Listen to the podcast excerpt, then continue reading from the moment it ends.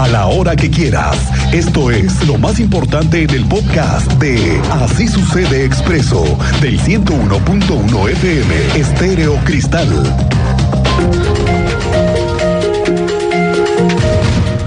Pasaban las 7:40 de la mañana cuando en redes aparecieron los primeros vecinos reportando humo negro en un intenso, en un patio trasero.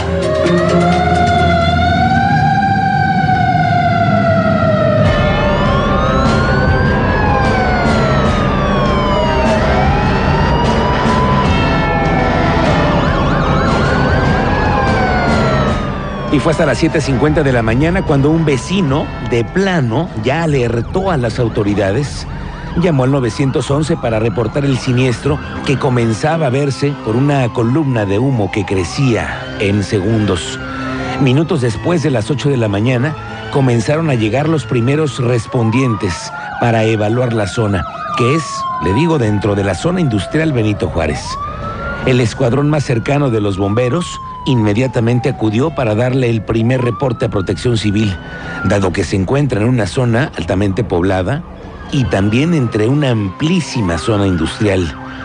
Pero en la bodega no se sabía con certeza qué era lo que sucedía, porque no se sabía qué era lo que almacenaban ahí. ¿Y qué cree? Que todo estaba siendo cada vez más complicado, más sospechoso, porque se encontraban evidencias sobre hallazgos que hablaban de combustible, de garrafones, así que fue el momento de desalojar a los vecinos de la zona, al menos unos 300. Tú llegaste desde el inicio hasta que salió el peine de lo que se estaba quemando, Teniente Mérida. Muy buenas tardes. Muy buenas tardes, Miguel Ángel. Muy buenas tardes a nuestra audiencia. Como bien se dieron cuenta, y tú también lo has señalado, esta columna de humo seguía creciendo y se apreciaba desde distintos puntos de la capital de Querétaro. Complicado llegar al lugar de los hechos por los cierres ya que implementaron las autoridades. Date cuenta, Felipe Carrillo, que se convierte en Coahuila y es la salida 5 de febrero a las 7.50, 8 de la mañana. Unida Revolución, mediaciones de plazas comerciales, la hora de entrada de muchas eh, zonas de ahí de la industria, pero se atendía el incendio, una columna de humo negro, consumidos dos vehículos al interior, aún se desconocen características de estos vehículos. Si bien ubica usted esta bodega a un costado de la farmacia, ubicada sobre Carrillo Puerto, a un costado se encuentra el dren, pero también espalda, bien señalado, un ducto de Pemex, mismo que da espaldas al terreno contiguo donde los servicios de emergencia sofocaron, enfriaron y terminaron con el servicio 8.50 aproximadamente indicaba. Quedaron algunas llamas en el techo de la farmacia que fue ya contenido por los bomberos de Querétaro y al final la información muy escueta del incendio, del consumo de materiales, así señalaron, materiales y los dos vehículos calcinados. 350 personas se replegaron debido al tamaño de las llamas y del incendio que se registró esta mañana en la capital de Querétaro, Miguel Ángel. Gracias, Teniente Mérida. Y después llegó la Secretaría de la Defensa Nacional y llegaron las tanquetas del ejército mexicano para verificar qué es lo que estaba sucediendo. El reporte oficial en la Coordinación de Protección Civil del municipio es que se encontraron distintos materiales como vehículos, no hubo lesionados ni cuerpos de emergencia, solo se registró la quema de una parte de un stand de botanas a las afueras de una farmacia.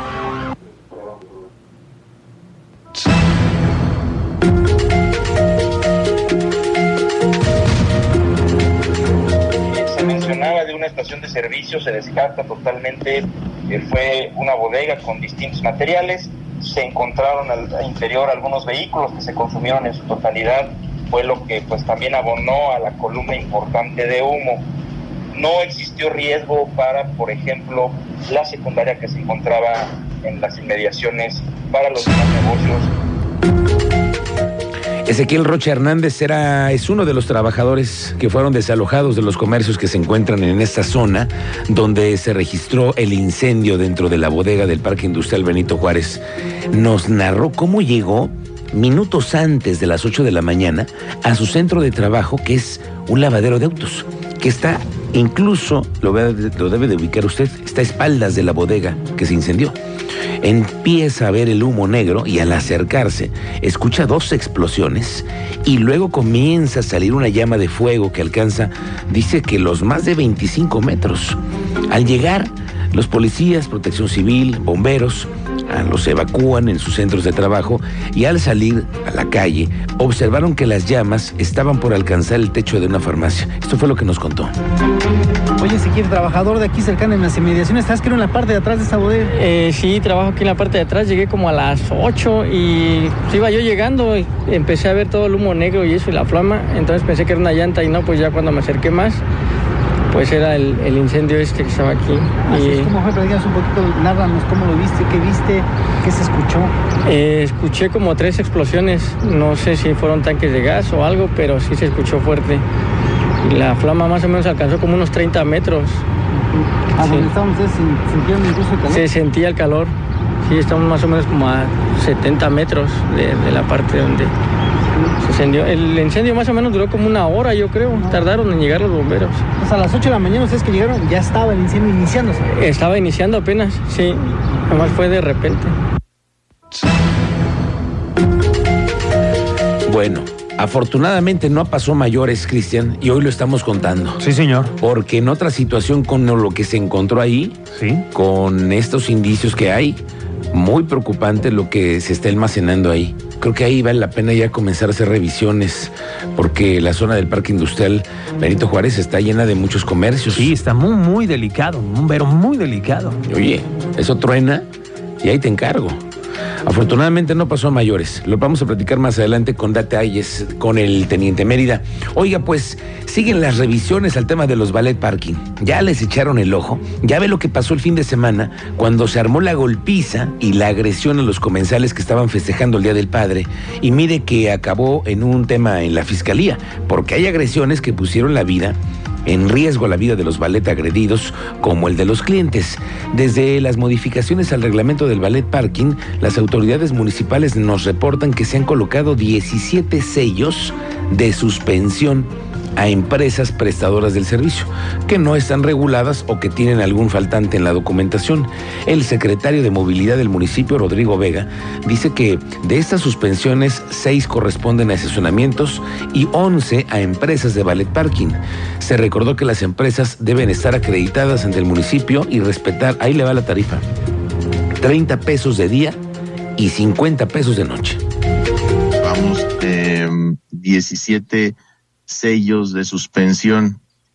Cabe mencionar que esta, esta medida eh, precautoria de colocar el, el, sello de, de suspendido nos ha dado muy buenos resultados porque en la mayoría de los casos, una vez colocado el sello, a los dos, tres días la empresa eh, se regulariza. Entonces, hemos tenido muy buena respuesta con, pues tomando ya esta medida eh, un poco más fuerte.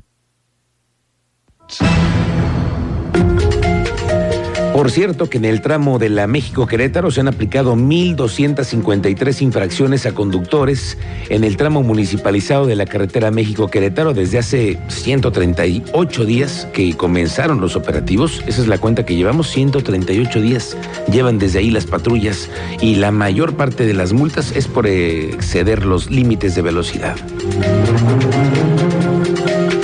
Llevamos 138 días de, de operativo los mismos días sin incidentes, sin incidentes graves, sin lesionados graves, evidentemente y afortunadamente sin, sin, sin muertes, que es el objetivo principal.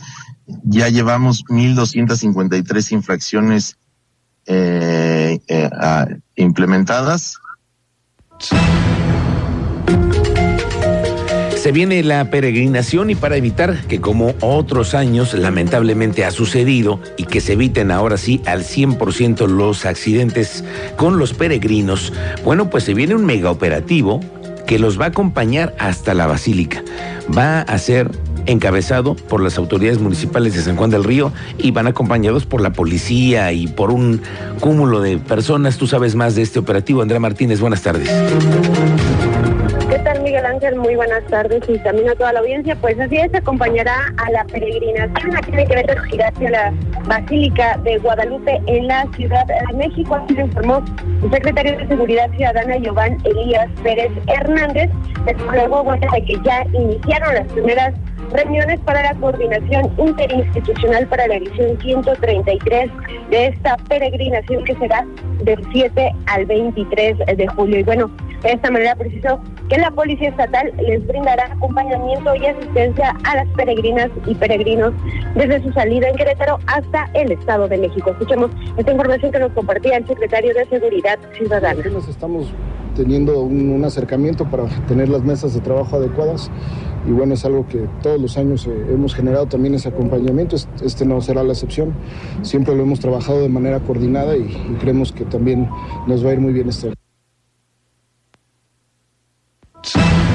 Hernández eh, recalcó que cada una de las autoridades involucradas se turnan y dan seguimiento a esta peregrinación de acuerdo con sus tramos de responsabilidad y jurisdicción para que se lleve a cabo en orden y tranquilidad. Eh, también el titular de la Secretaría de Seguridad Ciudadana hizo el llamado a aquellos peregrinos que van fuera de los contingentes para que se unan a estos grupos y así bueno pues evitan incidentes. Hay que antes de la peregrinación del 2019 participaron 5 mil ciclistas, 25 mil mujeres y 37 mil hombres de Querétaro, por lo que bueno, este año se espera que aumente la cantidad de asistentes. Esta fue la información, Miguel Ángel. Gracias, Andrea Martínez. Pendientes.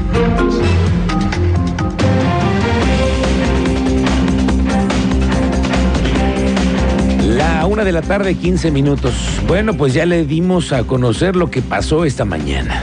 Clarito está que un incendio y la columna de humo ya logramos conocer que fueron desalojadas 300 personas, no pasó mayores, pero hay una investigación, ¿eh?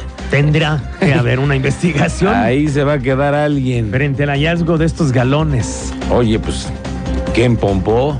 ¿De ¿Y dónde? ¿Cómo por qué hay en esas condiciones? Tú tienes que tener acreditado quién te vendió eso. Sí. ¿De dónde lo compraste? ¿Tienes un permiso para este tipo de almacenamiento? ¿Hace cuánto? Claro. ¿Dónde está tu licencia? Sí. la- ¿Tienes las condiciones adecuadas para...? ¿Hace cuánto que no viene Protección Civil a darte una vuelta? No, no, no, me quedan muchas dudas. Y las autoridades tendrán que dar después seguramente un informe más detallado de lo que está pasando en estos lugares. Que sí, yo creo que vale la pena echarles una revisada a algunos, ¿no? Sí, señor. Bueno, y sabes qué, qué buena not qué vuelo. Lo, lo primero que estábamos pensando en el equipo es si no había mascotas. Afortunadamente no hubo. Ya ves que no pasa, Ah, casi sí. no pasa, ¿no? Que en algunos establecimientos los dejan a los perros ahí amarrados para que, que vayan a cuidar. Ajá. Y cuando tienen ahí un tema, son los primeros que La sufren. la llevan, ¿no? Sí. No pasó a mayores, afortunadamente. ¿Usted qué onda vio? ¿Le tocó ver este movimiento? Los bomberos también, crúzale a estas horas, Híjole. cerca de 5 de febrero. Nada, nada complicado, ¿eh? Sí. Desde el Teletón, yo lo vi, Nada dice fácil, por acá. digo. Luego, hola Cris, Miguel Ángel, yo estaba por el Hospital General 5 de febrero, para ser exacta, cruzando el puente peatonal del hospital y desde ahí se veía la columna de humo muy negra. Soy Monse, nos está Sí. compartiendo el auditorio. Bueno, muchas gracias. No, en cualquier parte de la ciudad se veía, desde el estadio, cualquier parte entrabas a la ciudad y se veía esa columna de humo. Sí.